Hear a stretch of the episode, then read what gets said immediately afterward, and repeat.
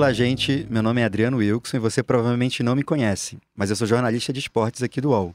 Hoje eu venho aqui para o Estúdio UOL para contar para vocês que a segunda temporada do podcast Futebol Bandido está confirmada. E ao meu lado está a jornalista Carla Torralba. Eu sou a Carla Torralba e daqui a pouco a gente vai contar como vai ser a segunda temporada do podcast. Mas antes disso, vamos dar um desfecho para essa primeira temporada. Nos últimos oito episódios, vocês ouviram o Juca Kifuri, o Rodrigo Matos e o Jamil Chad comentarem várias histórias sobre corrupção e malandragem no futebol brasileiro e mundial. Hoje convidamos o Juca para bater um papo sobre como foi para ele essa experiência e pedir para ele compartilhar outras histórias desses bastidores do futebol. Então vamos falar com o Juca e depois voltamos aqui para contar como será a segunda temporada de Futebol Bandido. Eu queria primeiro falar com você sobre uma figura que você conhece muito bem, que é, é. o ex-presidente da CBF, Ricardo Teixeira, né? Ele apareceu é. recentemente, depois Isso. de um longo hiato em uma entrevista à CNN, e lá ele aparece bem diferente. Muito mais Isso. magro, algumas pessoas disseram até que ele está meio abatido.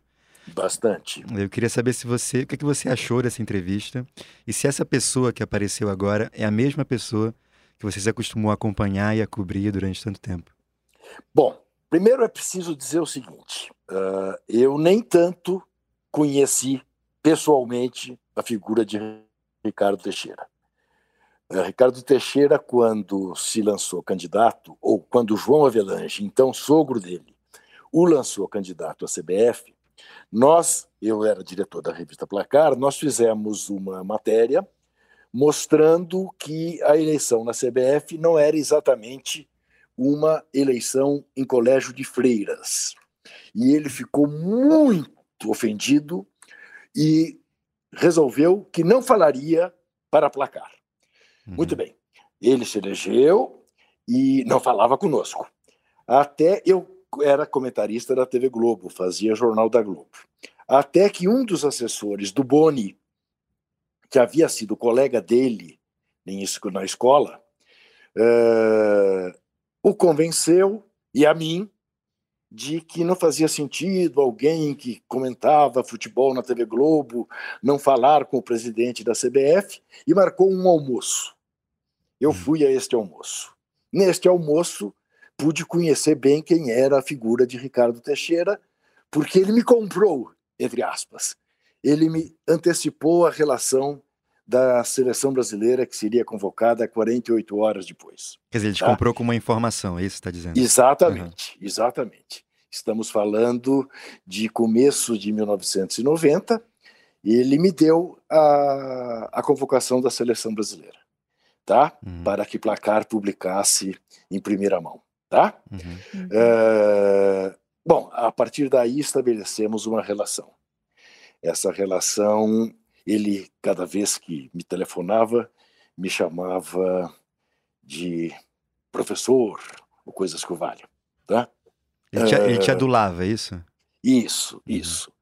Uh, quando o Brasil perdeu para a, a, a França, uh, foi eliminado na Copa de 90, eu o encontrei no vestiário da seleção brasileira e Conversamos rapidamente, ele me pediu para que eu fosse conversar com o Jorge Salgado, que era o diretor de seleções, que estava arrasado e que eh, gostava muito de mim. E eu me lembro de ter dito a ele: uh, Olha aqui, presidente, o senhor uh, não se abata com a derrota da seleção. A seleção ganhar a Copa do Mundo é questão de mais tempo, de menos tempo. O senhor fará um belíssimo serviço para o futebol brasileiro se organizar o futebol brasileiro de uma maneira uh, que seja minimamente sensata. Um campeonato com menos clubes, um campeonato de turno e retorno, enfim. Uh, ele falou: pode ficar tranquilo, não vou te decepcionar. Tá? Bom, em seguida, Placar descobriu que ele havia vendido a seleção brasileira para se concentrar em Gúbio antes da Copa, uh, para que fosse lançado um empreendimento imobiliário em Gúbio, tá? E publicamos. E aí, de novo, ele rompeu relações com a revista e comigo, tá? Uhum. Porque foi assim a primeira denúncia mais grave de eventual corrupção na CBF. Nunca mais nos falamos, nunca mais nos vimos, a não ser duas ou três vezes no fórum, em função de ações que ele movia contra mim. Essas duas ou três vezes foram tentativas de conciliação, em que ele propunha não conciliação, mas que eu capitulasse. E eu uh, jamais aceitei. Então, as ações todas uh, seguiram. Eu, a, a essa altura, não tenho mais a conta, mas entre ações dele e da CBF, uh, contra mim, contra a revista, depois contra a Folha, são mais de 100, tá? só para você ter uma ideia. Mais de 100 ações. Mais de 100 ações. Mais de 100. Uh... E isso ele faz, é, é uma tentativa dele, claro, silenciar, né? Ele não gosta, aparentemente de, ele não gosta de intimidar, de, né? Exatamente. Uma pessoa que não gosta de ser contrariada, a princípio. Exatamente. Ele, muito arrogante, não é? Uh, e tinha a, a, tranquilidade do respaldo uh, da Justiça do Rio, que ele tinha mais ou menos uh, sob influência na medida em que ele convidava isto é público e notório, convidava desembargadores com suas famílias para hotéis de cinco estrelas passar 40 dias durante as Copas, tanto dos Estados Unidos quanto da França. Nessas duas Copas, ele levou comitivas do judiciário uh, carioca. Uh, era uma tentativa de intimidação e era uma tentativa de autocensura. Autocensura né, no sentido, poxa, esse cara vai pensar duas vezes antes de fazer uma outra denúncia contra mim, né? Porque sabe a chateação que ele vai ter se fizer, né? Uhum. Ou uh, vou levar a Folha de São Paulo a desistir desse cara, porque ele está ficando muito caro. Uh, a gente gasta mais de advogado, de passagem, de diaba 4 do que do que até com o salário dele, entende? Uhum. Uh, era muito claro isso, essa essa aposta dele. Ele disse, ele disse a um jornalista, isso em off para o jornalista. Ele disse: Eu vou levar o Juca à miséria. mal sabia ele que, enfim, os veículos para os quais eu trabalho não apenas me defendem sem custos para mim, como em eventuais perdas bancam a perda, tá? Uhum. Uh, mas disse, isto é público, está no estado de Minas, que eu era o inimigo público número um do futebol brasileiro. Entendeu? Uhum. Uh, bom, uh, chegou ao absurdo de convencer o sogro a não me dar credencial para a Copa de 90 e peraí, para a Copa de 98. Para a Copa de 98 na França, Uh, eu recebi uma carta que eu tenho até hoje do chefe de imprensa da, da, da, FIFA dizendo que infelizmente não me havia sido concedido uh, a credencial para a cobertura da Copa. Veja bem, eu já tinha coberto as Copas de 82, 86, 90 e 94, todas elas pela revista Placar. Uh, estava indo cobrir a Copa de 98 pela, pela Folha maior jornal do país. É, não havia motivo algum para que não me fosse concedida a credencial. Durante quatro dias, isso se transformou num tsunami. É, burros transformaram uma questão que era paroquial aqui, entre um jornalista e um cartola, numa questão internacional, porque as associações de imprensa internacionais, as associações de imprensa nacional, o Chico Buarque, que ia cobrir pelo Globo e, pela, e pelo Estadão, eh, deu uma declaração dizendo que passava a credencial dele para mim. Foi uma delícia. Eu até lamentei que durasse apenas quatro dias, porque eu virei uma personalidade internacional, entendeu? Uh, aí, no quinto dia, seu Frias recebeu uma carta do João Avelange dizendo que tinha havido um equívoco que mandasse o rapaz que ele seria credenciado. Para vocês terem uma ideia, para vocês terem uma ideia do ridículo dessa situação, eu acho que eu sou o único caso de um credenciamento coberto pela imprensa. Todos querendo saber quem era aquele jornalista que tinha uh, tido a sua credencial inicialmente negada, uh, porque fazia oposição a Ricardo Teixeira a João Avelange, enfim, denunciava as, os malfeitos dessa gente. Juca, você falou da personalidade dele, né? Um, é, essa coisa da arrogância. E no, no futebol Ficou. bandido, você fala justamente é, da Copa de 94, quando ele criticou, te criticou para a direção da Globo, falando que você não fez nenhum elogio a ele durante a cobertura da Copa, nem, nem durante e nem depois. E eu lembrei disso porque na, na entrevista da CNN ele fala isso da Copa de 2002 sobre o ex-presidente Fernando Henrique Cardoso. Então ele era uma pessoa isso. que ele gostava e exigia essa eh, exato, é, bajulação. Exato. Exatamente. Ele era exatamente assim. Ele reclamou é, na TV Globo que eu não elogiei. Ele reclamou do Fernando Henrique, né? Que o Fernando Henrique também não mandou nenhum incentivo aos jogadores. Ele se sentia porque ele tinha ele tinha um, um, um paradigma, o João Avelange, que, a quem ele chamava, uh, e Freud explica, de Giovanni, tá? Uh, capo del capi, né? Uhum. O Giovanni, o Giovanni sempre foi um cidadão imperial, imperial, tá? O, o Avelange era daquele tipo de pessoa que estabelecia um distanciamento entre você e ele imediatamente ao chegar, te chamava de senhor, tivesse você a idade que tivesse, para deixar bem claro que ele exigia ser tratado também com reverência. Tá?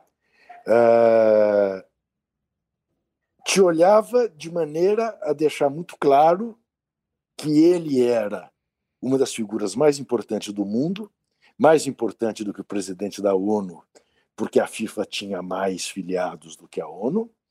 Que ele tinha não sei quantos milhões de quilômetros voados como ninguém na face da Terra, que ele era recebido por reis, rainhas, presidentes, ditadores, quem quer que seja, o recebia de tapete vermelho. Enfim, e o Ricardo aprendeu nessa escola, só que não tinha, digamos, o pedigree do belga, né? Jean-Marie Godefroy de Avelange. Não tinha. Não tinha. Né? Uhum. Era só o Ricardo Teixeira, um Zé Mané que caiu de paraquedas no futebol brasileiro. Com a Avelange eu tive duas vezes na vida. Uma uhum. delas, quando Carlos Maranhão e eu, eh, no programa da revista Placar, da Abril Vídeo, que era transmitida, que era transmitido na TV Gazeta durante os anos de 93, 94 e 95, nós recebemos o João Avelange para uma entrevista. Tá? Uh, evidentemente que já sabíamos que ambos deveríamos estar de paletó e gravata, coisa que não era o habitual no programa, mas era uma exigência do senhor Avelanche. Ele Estávamos pedia ambos, isso, ele pedia para os entrevistados. Ah, sim, sim, jornalista que vai conversar comigo tem que estar de paletó e gravata, senão não recebo, senão não recebo. Né? Não uhum. converso com presidente de clube, nem muito menos com jogador. Converso com o presidente das federações. São esses que me elegem, são esses que fazem a CBD, né? que era o que ele dirigiu à época em que foi presidente. Muito bem. É, fomos para essa entrevista, fizemos a entrevista a mais formal possível que você possa imaginar, uma dificuldade, uma dificuldade. Dificuldade é, pela postura dele, por pela postura respostas. dele, isso, e, e, e, pela intransigência, percebe? A intransigência no seguinte sentido. Ele dizia, eh, quando você, por exemplo, cutucava, dizia, mas o senhor teve relacionamento com a ditadura argentina para fazer uma Copa do Mundo lá. Eu não, eu não me relaciono uh, politicamente com governo algum. O meu assunto é futebol. Eu só trato uh, do futebol e o futebol é apolítico. Então uh, é disso que nós vamos falar. Vamos falar de futebol, que é a pior maneira de fazer política, né? É dizer que Porque não se faz ao, política, né? Isso. Ao dizer que você não faz política, você se dá o direito de se relacionar como ele se relacionava com os ditadores da África, né? que, que, que, foi o continente decisivo para elegê-lo uh, na primeira eleição né? contra o Stanley Rose, que era lá o inglês que estava na FIFA, né? e, e, que ele usou o Pelé uh, uh, para ser seu cabo eleitoral, para depois, quando o Pelé denunciou numa entrevista Playboy, dada a mim, em, em, 80, em 93 que havia corrupção na CBF do Ricardo Teixeira, ele passou a chamar o Pelé aquele negrinho, aquele negrinho que eu, que eu, que eu, que eu, que eu enfim, fiz ser rei do futebol. Ele achava isso. Que o Pelé devia a ele. E ele falava Pelé... essa expressão, aquele negrinho, com a maior natura... naturalidade possível. Com a, com a maior naturalidade possível. Com a maior naturalidade possível, como o, o, o, o, o dono da Casa Grande. Entendeu? Que fazia uma concessão de deixar o negrinho jantar na mesa. Entendeu? E o Pelé sabia disso? Bom, Pelé soube disso mais tarde. O Pelé, o Pelé tinha assim paixão por ele, diga-se de passagem. Pelé, o Pelé, o Pelé inclusive tentava eximi-lo das, das malandragens do Ricardo Teixeira. Sobre essa, essa postura imperial do Avelanche, tem uma cena que o Rodrigo Martins descreve, um dos episódios da primeira temporada, que é do, do Avelanche no avião. Que ele tá no, tá no avião, aí vem a aeromoça e aleatoriamente escolhe um passageiro para revistar e acaba escolhendo o Avelange. E aí ele, acaba, ele é revistado por essa aeromoça e lança um olhar virulento para um assessor, para alguém da equipe dele, meio que dizendo assim, como assim eu sendo revistado, essa pessoa está passando a mão no meu corpo? Isso. Como assim? Isso. Você viu esse Isso. tipo de cena alguma vez? Não, assim, né? não, não, não, não vi esse tipo de cena, mas, mas, mas, mas, mas, mas sou capaz de vê-lo fazendo isso. E veja bem, a indignação dele era com o assessor. Como é que vocês permitiram que alguém pusesse a mão em mim? Entendeu? Uhum. É, não é nem com a aeromoça. Porque o aeromoço ele sabe que está fazendo o papel dela, não o reconheceu, o que é grave do ponto de vista dele, né, que uma aeromoça não o reconheça. Mas, mas o, o essencial aí é como é que vocês permitiram que acontecesse isso comigo? Uhum. Como é que eu não estou anunciado para toda a tripulação e, eventualmente, os passageiros e o aeroporto que o, o rei João Avelange está chegando. Entendeu? Mas é claramente, não estou fazendo ironia, não. É, ele, cabeças devem ter rolado deles... esse dia, né? Cabeças devem ter rolado nesse dia, né?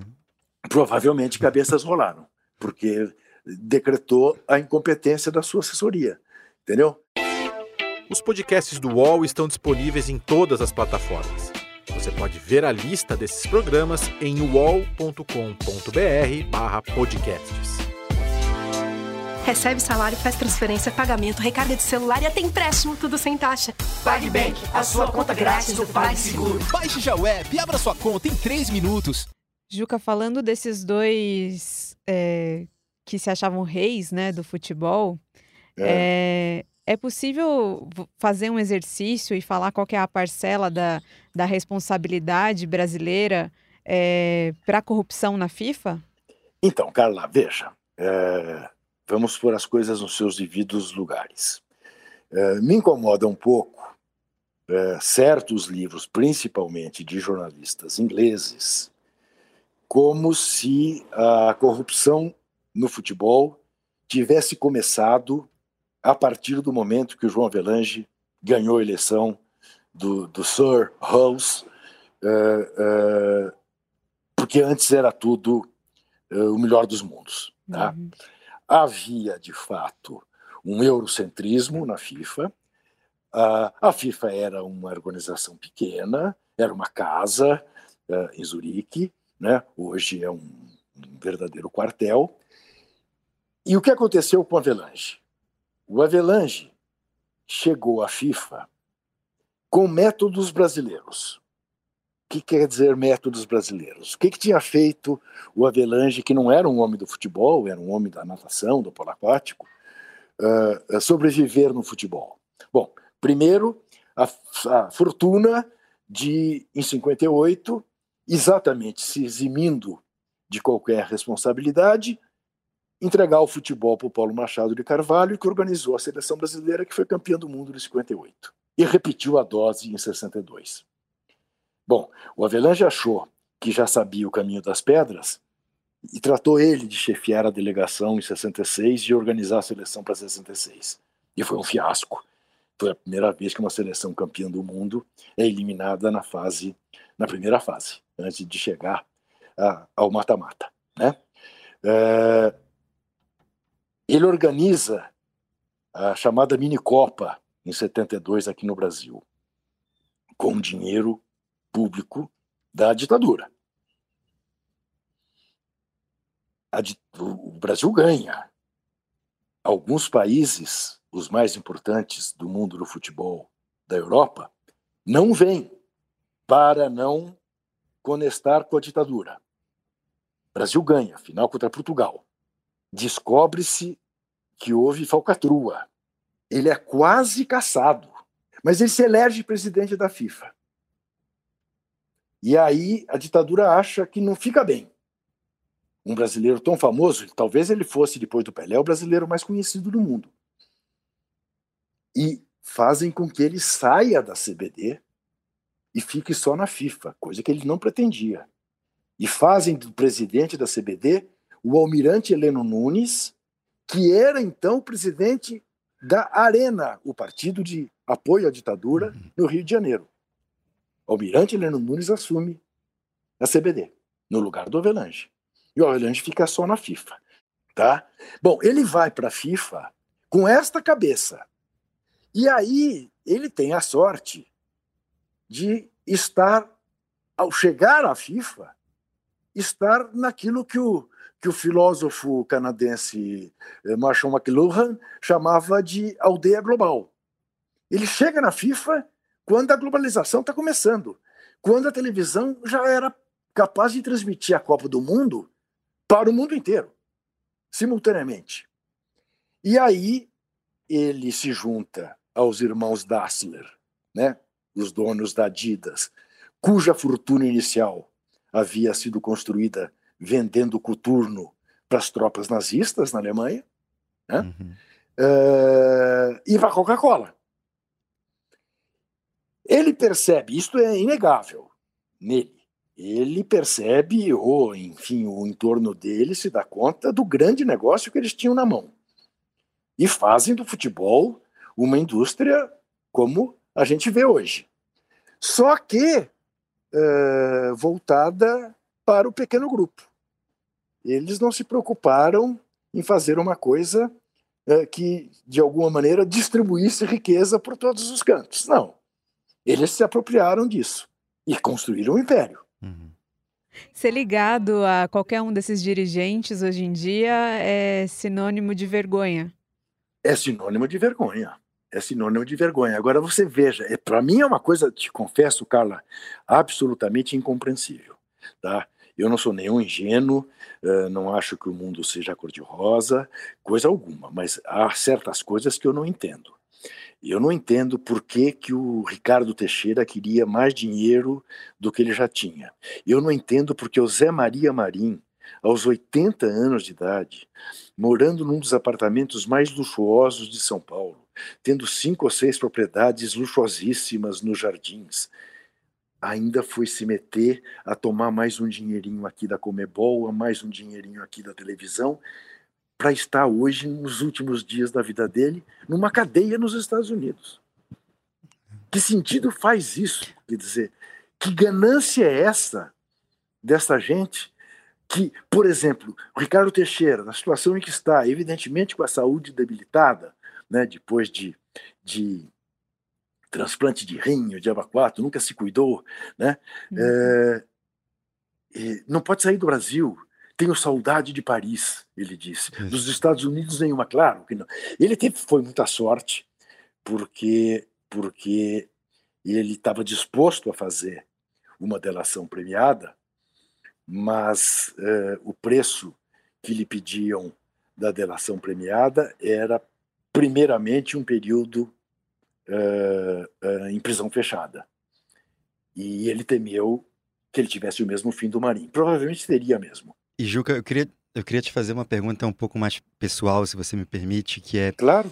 Se é, você sabendo de tudo isso e tendo acompanhado todos esses escândalos, é, conhecendo a corrupção no futebol tanto quanto você conhece, você consegue separar tudo isso do, do jogo? Ou seja, você consegue então, é, ter prazer vendo o jogo, você consegue torcer, então, ir para o estádio, então, fruir o futebol? Então, então veja, isso, essa, essa pergunta sempre me fazem, tá? Deixa eu te dizer, eu, eu, tenho, eu, tenho, eu, tenho, eu tenho um mecanismo de defesa para isso, né? Porque, é, é, é, claro, veja bem, é, desde, desde o episódio lá de 1982 da máfia da loteria esportiva, tá? que eu sou corintiano, como você sabe, Uhum. é, que o goleiro do Corinthians, que era meu ídolo, estava envolvido em, em, em falcatruas de entrega de manipulação de resultado, que me deu uma coisa assim de dizer, meu Deus do céu, né? É, Como é que eu posso gostar disso? Né? Isso tudo é uma farsa. Não, primeiro, não é tudo uma farsa. É, digamos que ah, ah, é a minoria que é farsante. A maior, esmagadora maioria dos jogadores e tudo, né? tudo gente decente que está ali fazendo a sua arte. Como é que eu me defendo? Eu digo sempre isso. Na hora que a bola começa a rolar, eu volto a ser uma criança de 12, 13, 14, 15 anos. Entendeu? Eu esqueço. Eu vejo o jogo. Eu vejo o jogo. Vou contar para vocês um episódio que para mim é absolutamente marcante para comprovar isso que eu estou dizendo. Estávamos em meio ainda às investigações da máfia da loteria esportiva, quando tivemos uma informação de sete jogos dos 13 que compunham o cartão da loteria esportiva, né, que seriam manipulados. Que nós tínhamos sete resultados, tá, de 13. Bom, isto a gente soube numa quarta-feira. A loteria esportiva fechava as apostas na quinta-feira, tá? Esperamos fechar as apostas. Quando soubemos, tínhamos a alternativa de fazer um cartão com aqueles sete resultados cravados. Uhum. Mas achamos que apenas isso seria pouco e poderia permitir aos leitores a crítica de dizer: pô, mas vocês se beneficiaram, Uhum. vocês fizeram o cartão para ganhar. Então, eu na sexta-feira fui a três casas aqui em São Paulo, de, digamos, três pessoas que tinham eh, a chamada fé pública. Tá? O presidente da Ordem dos Advogados do Brasil, D. Paulo Evaristo Arnes, que era o cardeal de São Paulo, e o Sócrates, que jogava no Corinthians. Uhum. Tá? Uhum. É, e disse a eles: Eu queria fazer um termo aqui com vocês, que nós temos aqui sete resultados de jogos que serão manipulados. Porque era muito simples, né? Você tendo sete jogos que se podia apostar seco, você podia depois fazer triplo em, em- em- em jogos eh, menos óbvios e apostar no, no, no- no que é certo. Uhum. No- né? Bom, fizemos esses três termos. Eu estive, o jornalista Juca Kfouri esteve aqui a sexta-feira, às tantas horas, em minha casa, e me declarou aqui e tal, nos jogos. No domingo eu fui ao Murumbi ver um desses jogos, torcendo contra a minha informação. Torcendo para que aquele jogo, que eu tinha um resultado, desse o outro resultado. Ou pelo menos desse o empate. Não desse o resultado que nós tínhamos, que era a confirmação de tudo que nós estávamos investigando. Uhum. Tá? É, em que esperança? Que o centroavante do time vendido tivesse numa tarde tão feliz que vencesse a manipulação. Uhum. Entendeu? Infelizmente não aconteceu. E os sete resultados aconteceram. Mas eu torci contra a minha informação. Uhum. Entendi. E você Entendeu? publicou a matéria? Sim, nós publicamos. Foi um escândalo. Né? Foi 125 pessoas denunciadas. Foi um escândalo. Foi um escândalo. É uma capa famosa, uma capa preta. Eh, Descobrimos, desvendamos a máfia da loteria esportiva. Olha no Google que você verá. E como ficou a sua relação com o futebol depois desse episódio? Então, aí foi difícil, porque, por exemplo, o sindicato aqui de São Paulo, que era presidido pelo Valdir Pérez, que era uma figura eh, boa, eh, resolveram que jogadores, e o sindicato do Rio, que era presidido pelo Zico, resolveram que, que jogadores não falariam para placar, porque consideraram que a, que a denúncia era eh, generalizada, e não era, tanto que a gente citava 125 nomes, né? mas houve primeiro uma reação corporativa, que demorou. Como eu tinha boas relações, tanto com o Zico quanto com eh, o Valdir Pérez e com Sócrates, eh, e tudo, acabamos quebrando esse gelo. Mas foi um período muito difícil e um período em que, inclusive, no Jornal Nacional, toda noite aparecia alguém desmentindo a revista. Uhum. É, é dessas coisas curiosas. Outro dia, não sei com quem eu estava conversando sobre isso. Você sabe, in, inicialmente, quem foram as figuras públicas que apoiaram a denúncia e o que nos ajudou muito?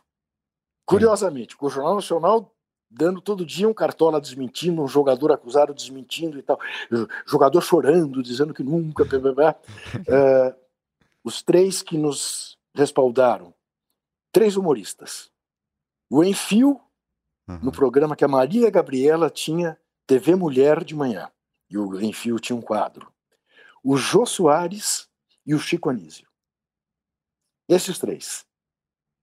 Que na base do humor e da coisa deram força e isso acabou virando. Bom, é, a loteria esportiva se desmoraliza a partir daí, ela nunca mais foi a mesma coisa. Que era muito forte nessa época, né?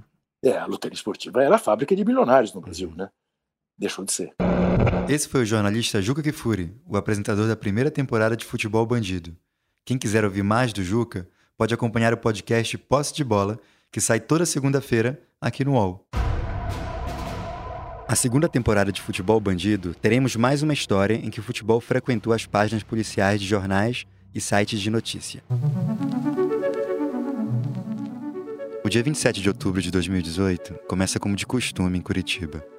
20 minutos antes das 5 horas da manhã, a câmera de segurança da boate Shed registra a saída da festa da noite anterior. Uma moça loira de salto alto e vestido rosa caminha de dentro da boate a moça de vestido rosa se chama Alana Brits. Onze meses depois, ela estaria num tribunal de frente para uma juíza. As equipes se depararam com um achado de cadáver do sexo masculino. Estavam é, é, com alguns cortes na região do pescoço e na parte de trás também do pescoço. Aparentemente a genitália havia sido decepada. Né? E apenas com uma camiseta, né? Sem mais nenhuma roupa ou calçado. Uma morte brutal com sinais de ira do assassino. Quem matou estava com muita uma raiva. coisa ali com bastante malvadeza. É, quem fez estava com raiva, possivelmente. Na segunda temporada de Futebol Bandido, a gente traz detalhes do caso Daniel e mostra como uma festa de aniversário se transformou no assassinato brutal de um jogador.